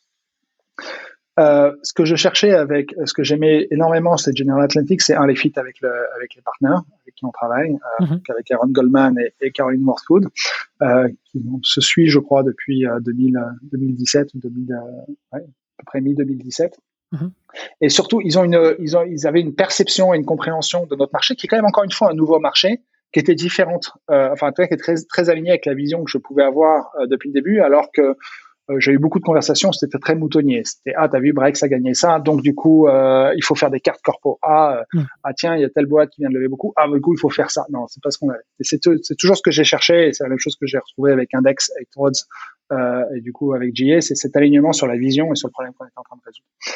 Deux, je cherchais un fonds qui soit extrêmement actif à ce stade-là, c'est-à-dire qui puisse euh, euh, apporter un peu ce que avec les Founders au début, mais finalement apporter des ressources, de l'aide, des conseils à, toutes les différentes euh, structures de l'entreprise pour pouvoir accélérer. General Atlantic, ils ont plus de 120 personnes sur leur fiche de paie qui sont uniquement là pour supporter, aider les boîtes de leur portefeuille à se développer et à scaler. Troisième, euh, euh, le troisième point, je cherchais un fonds qui ait déjà vu euh, des patterns dans les deux parties de mon business, qui sont à la fois une expertise fintech et une mhm. expertise SaaS. Je voulais du coup arriver, si je pouvais arriver à combiner, pas juste on a envie d'investir là-dedans, non, c'est on a on a investi déjà dans des boîtes et on est passé dans ces dans plein d'étapes avec ces boîtes-là. Donc du mhm. coup, on a déjà identifié des patterns qui ont aidé à aller plus vite. Hmm. Ok, donc voilà. Ouais, vas-y, pardon. Et le quatrième point, c'est je sais que j'aurais besoin de plus de capital euh, demain, donc je cherchais aussi des fonds qui avaient des poches très profondes et qui pouvaient du coup continuer à, euh, à grandir euh, et investir dans l'entreprise au fur et à mesure qu'on se développe. Hmm. Et, et, et est-ce que aussi on peut se dire que c'est un plus pour pour pénétrer derrière les les US, en tout cas quelque part s'acheter une crédibilité. On dit, enfin souvent les boîtes ont on fonce raccourci en disant euh, je veux lever aux US pour euh, bah justement euh, ne pas être seulement le, petit français qui va débarquer, mais montrer que je vais avoir les reins solides et que je vais être plus qu'un challenger. Est-ce que c'était ça aussi la logique? Pour moi, c'était la cerise sur le gâteau. Notre gros focus sur les 18 mmh. prochains mois, il va quand même rester sur l'Europe, en tout cas en termes de, mobilisation et de, focus opérationnel. Mmh. mais en effet, du coup, c'est une cerise sur le gâteau qui nous permet de pouvoir. Euh, alors, ce que tu dis, c'est à double Enfin, c'est c'est vrai, mais pas uniquement pour le business. Je mm. pense que c'est encore plus vrai sur les talents. Et c'est ça dont tu as besoin. Euh, donc, euh, on sait qu'aujourd'hui, un des problèmes au niveau au niveau de scale euh, en Europe, c'est qu'on manque de talent. Enfin, c'est pas qu'on manque de talent, c'est qu'on manque d'expertise euh, dans nos talents. je pense que la la connaissance commence à bien se créer sur euh, les phases euh, d'amorçage, sur les phases euh, de série A, et en fait on arrive à la première, deuxième génération de de start-upers, à la fois entrepreneurs et à la fois collaborateurs, qui sont passés par là. Aux États-Unis, non, ils sont ils sont à trois décennies voire quatre décennies, enfin trois décennies là-dessus. Donc du coup, finalement, cette expertise, ce playbooking est beaucoup plus est beaucoup plus fort. Donc on arrive à un stade où il va falloir, et on a commencé à le faire, par exemple avec l'arrivée de, de, James Colgan comme euh, Chief Product Officer chez Spendesk, qui vient de San Francisco, qui s'installe en France, hmm. euh, euh, donc des Américains qui ont passé leur carrière aux États-Unis, dans des boîtes comme Slack, comme Microsoft, etc., qui prennent maintenant le pari et faire le move d'aller travailler et développer une entreprise comme Spendesk en Europe. Euh, ça, c'est cette crédibilité-là, en effet, qui, va aider finalement à pouvoir convaincre au-delà de l'opportunité, au-delà du marché, finalement de la, solidité euh, du business et de, l'entreprise pour pouvoir faire venir, euh, faire, recruter ces talents. Ok, donc en tout cas une belle cerise sur le gâteau, c'est cette, je dirais cette aspiration des, talents derrière. Ok, donc et tout à l'heure tu disais que donc il y a, y a, des différences en matière d'exigence des fonds suivant les séries, série A, série B, série C. Vous en êtes à la série C. Euh, ils regardent beaucoup les KPI, euh, mais au-delà de ça, euh, par rapport à, à, euh, à ce que tu as pu voir pendant le, le process, est-ce qu'il y a des facteurs qui peuvent être ouais, générateurs de no-go assez rapidement? À ce stade-là Côté fond. Oui, oui. et je pense que plus tu avances, plus tu en as en fait.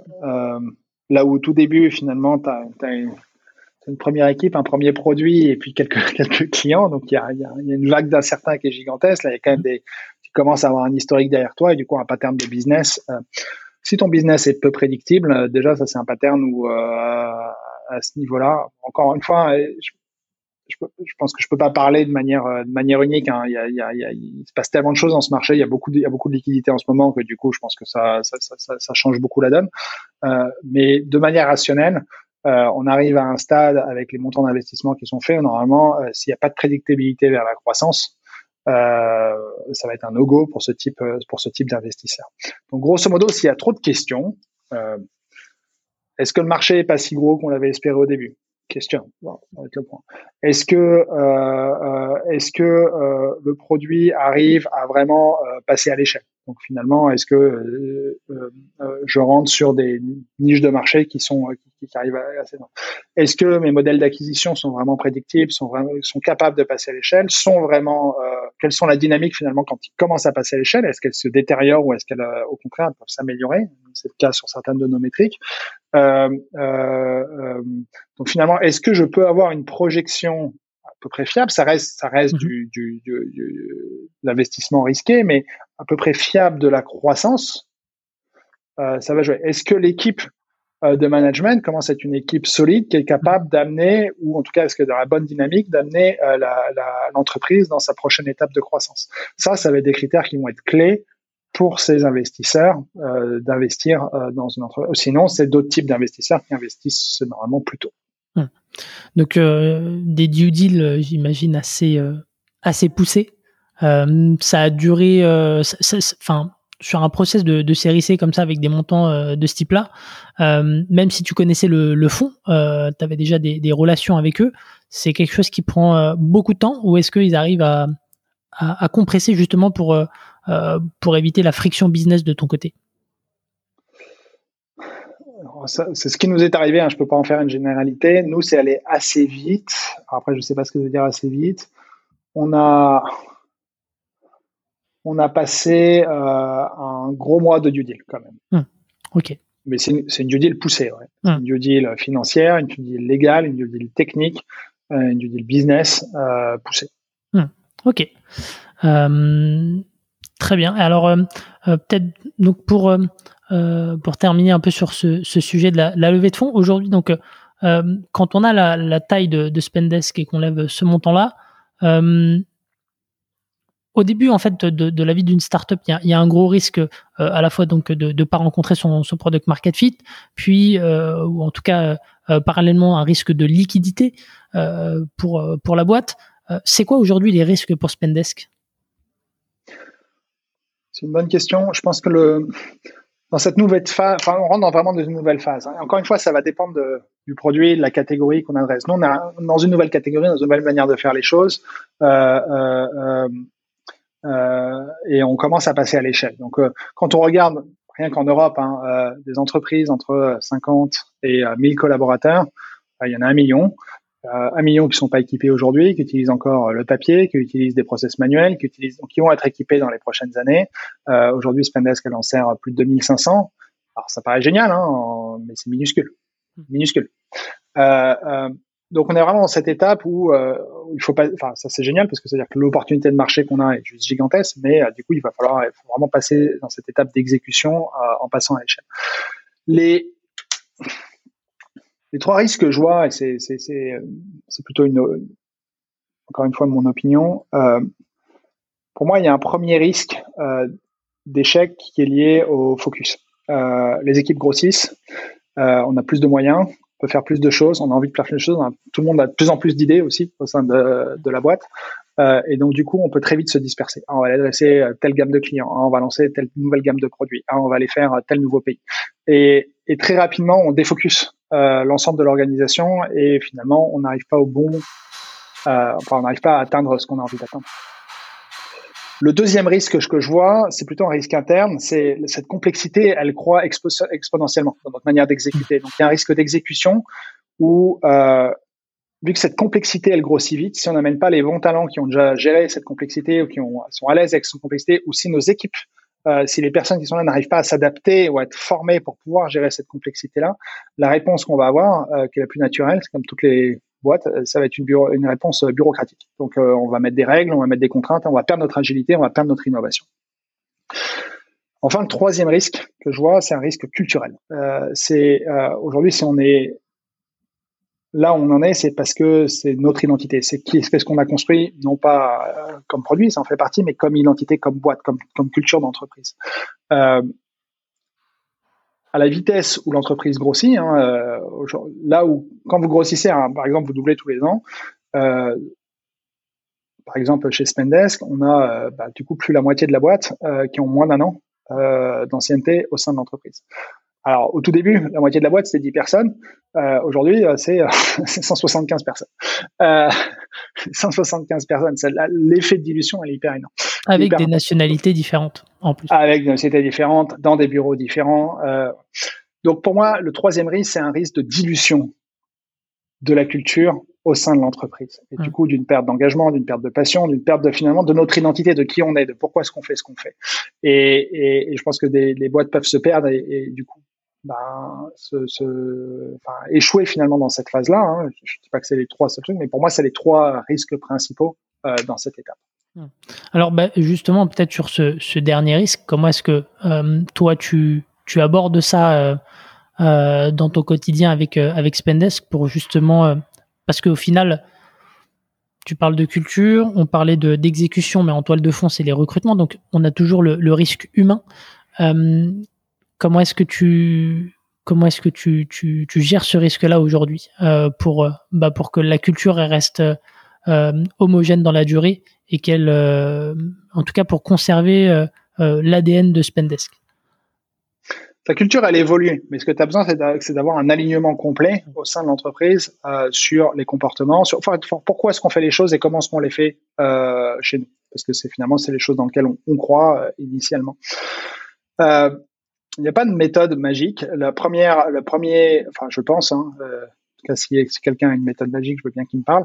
Euh, mais le, le, pour moi, ça, ça démarre au recrutement. C'est le premier, le premier point, c'est de se dire avoir dans ces et, et, ça doit être processé, c'est-à-dire que ça, ça peut plus, ça peut plus être du gut feeling, mmh. ça doit rentrer dans quelque chose qui est systématique. C'est pas pour ça que ça sera pas soumis à l'erreur, mais avoir une attention très très forte au niveau du recrutement, de l'alignement culturel, sur les valeurs, euh, sur les comportements, sur les croyances euh, qu'on peut avoir euh, et pourquoi est-ce qu'on rejoint ce bateau-là versus un autre bateau. Ça, c'est le point, c'est le point numéro un. Deuxième point, et plus on grossit, plus c'est vrai, ça va être une vigilance très forte sur finalement les écarts d'alignement culturel. Et là-dessus, là où avant bah, c'était des choses qui sont potentiellement corrigeables parce qu'on est encore petit.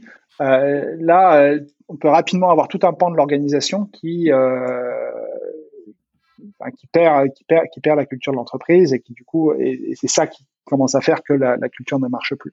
Donc il faut être, à mon avis, encore plus qu'avant, extrêmement strict sur les décisions à prendre en cas de désalignement culturel. Troisième point, c'est un point de la culture, c'est quelque chose, c'est pas quelque chose qui se construit, c'est quelque chose qui existe pour moi. donc c'est quelque chose qui est, est par essence avec la somme des individus qui constituent l'entreprise. Donc c'est quelque chose qui se réfléchit ensemble régulièrement.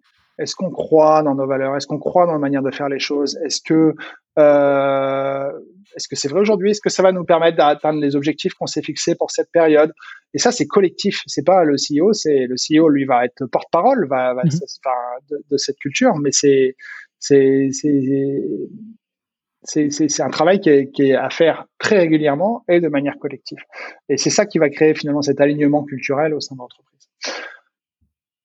Ça, c'est pour la partie culturelle pour moi. En tout cas, c'est les initiatives qu'on essaye de, de, mettre en place et sur lesquelles moi j'apporte pas mal de, de, vigilance. Sur le, le recrutement, euh, euh, bon, on est dans une guerre de talents. Hein. Enfin, fondamentalement, euh, dans les, les, les, les, différents business logiciels euh, mm-hmm. dans, lequel, dans lequel on est, euh, notre enjeu, enfin, n'est pas sur des, on n'est pas sur des enjeux techniques, euh, comment dire, de R&D finalement où mm. on a pu commencer à lancer un produit après 30 euh, ans de recherche à l'INRIA, non? Euh, Donc finalement, c'est pas pour ça qu'on n'a pas d'enjeux techniques qui sont forts, mais le nerf de la guerre, le, critère de succès, finalement, c'est l'expertise et les talents qu'on arrive à faire rentrer au sein de l'entreprise. Euh, particulièrement à cette date-là. Et il y a une guerre hein, euh, sans merci au niveau mondial euh, pour les meilleurs talents parce que y a les, niveaux, les expertises qu'on peut aller chercher, et je parle des expertises vraiment très verticales, mhm. elles sont demandées par, par bah, toutes les boîtes en même temps.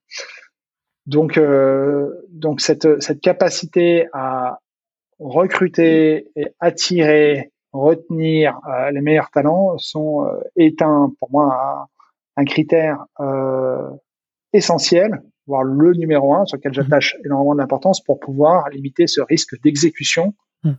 de croissance de la complexité euh, euh, euh lorsqu'on passe à l'échelle.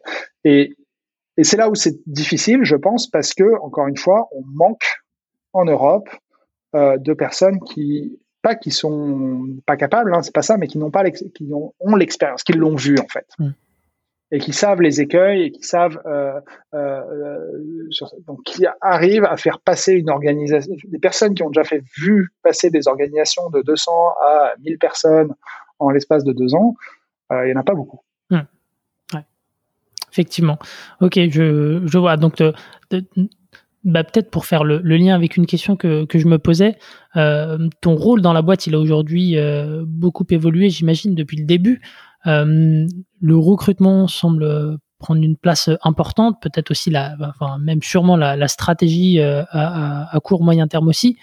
Euh, dans quelle mesure ça a évolué à travers les, les années pour toi et, peut-être comment est-ce que ton quotidien s'organise aujourd'hui? C'est dur de te répondre parce que je pense que tu, tu, tu toujours pareil, tu as du mal à voir ton évolution en permanence, mais je, ton, ton, le job change tous les tous les trois mois. Euh, et à l'e-stage, finalement, tu t'es l'homme à tout faire. Hein. Dès que tu commences à construire ton équipe, ben, finalement, tu, tu, prends les, les, sujets, les sujets où personne n'est euh, euh pour pouvoir les traiter. Euh, euh, il y a un moment où tu prends une casquette de leveur de fonds pour pouvoir aller chercher ton financement et tu prends tout le temps ta casquette de recruteur, ça c'est sûr. Il y a souvent une bonne casquette de vendeur aussi parce que les premiers les premiers euros de chiffre d'affaires, c'est toi qui vas aller les chercher. une casquette de développeur, voilà. Donc toutes ces casquettes, tu les as au mon rôle là aujourd'hui, euh, et je pense qu'il y a un shift qui est très fort, qui est de se dire euh, là où initialement mon rôle était vraiment dans la compréhension de mon produit euh, et la construction de mon produit, là mon, mon, mon, produit est en train de changer parce que mon produit ça devient une entreprise. donc finalement, je mobilise beaucoup de mon temps pour arriver à construire la bonne gouvernance, la bonne entreprise, pour pouvoir, ça aux trois risques dont je t'ai parlé pour pouvoir mm. mettre l'entreprise dans les bonnes conditions pour euh, rentrer dans cette phase de croissance.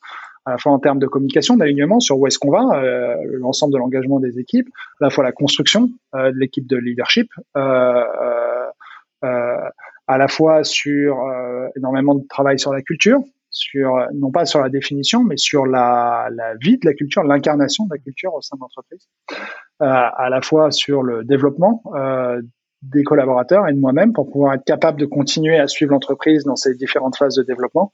Euh, donc ça, c'est, je pense que c'est l'essentiel de mon travail aujourd'hui. Ok, très bien.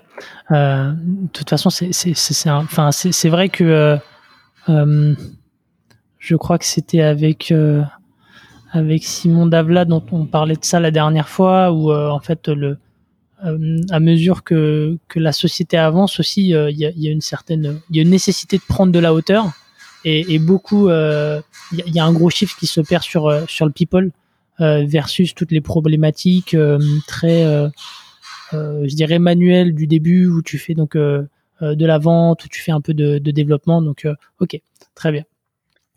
L'enjeu, c'est de construire un système qui soit durable dans le temps. Donc finalement, c'est de d'arriver à s'enlever à s'enlever de l'équation le plus possible et le plus vite possible.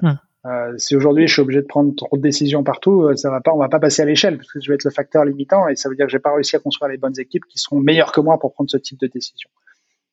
Ok, ouais, effectivement, je, je te rejoins. Euh, bon, bah, euh, pour clôturer peut-être un peu l'épisode, j'ai l'habitude de poser quelques petites questions euh, et j'ai demandé aux, aux auditeurs la dernière fois de, de, me soumettre un peu leurs questions. Et il y en a une que j'ai trouvée intéressante, donc je vais te la poser. Euh, Est-ce que tu pourrais nous donner euh, euh un échec marquant, ou en tout cas quelque chose que tu as vécu comme un échec dans, ta carrière d'entrepreneur, une difficulté majeure actuelle et un conseil? Alors, un échec marquant, je pense que le, notre première aventure entrepreneuriale, euh, enfin la le premier projet sur lequel on a bossé avec mon associé, c'était euh, c'est un échec marquant. On a passé quand même deux ans à construire une super techno, euh, enfin que nous on trouvait génial et en fait euh, on faisait à l'époque, on, on avait développé une techno qui permettait de découper des portions de pages web pour les rassembler à une page sur une page à soi. C'était un peu l'époque des pages personnalisables, des mmh. favoris, etc.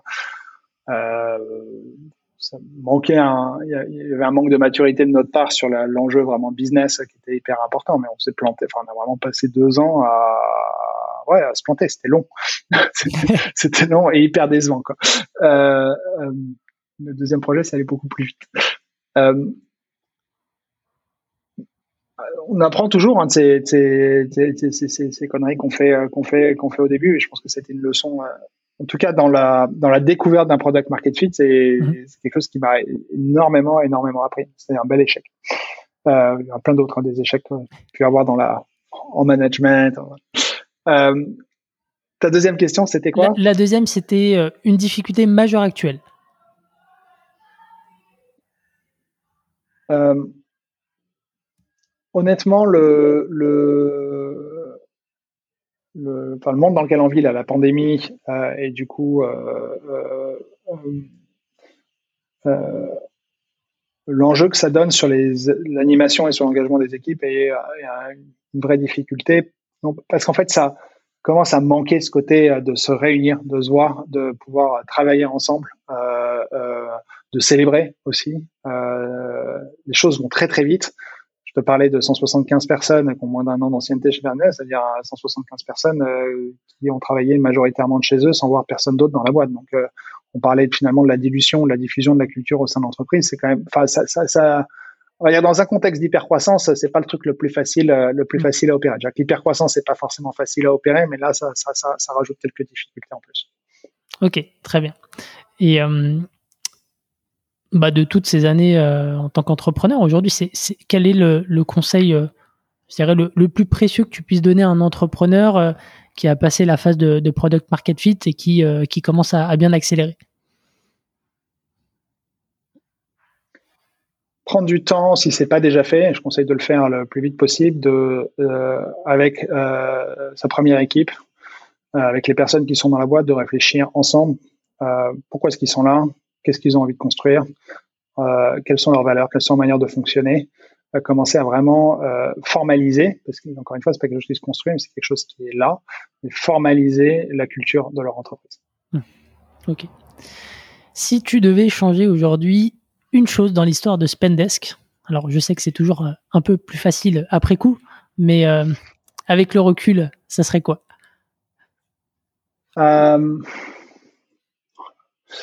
J'aurais recruté, je pense que tout le monde pense dit la même chose, il y, y, a des postes que j'aurais recruté beaucoup plus tôt, et notamment euh, les, les exécutifs, euh, les exécutifs qui commencent à nous rejoindre maintenant. Ok, très bien. Bon, on aura peut-être l'occasion. On, on, recrute, on recrute au bon niveau, toujours trop tard.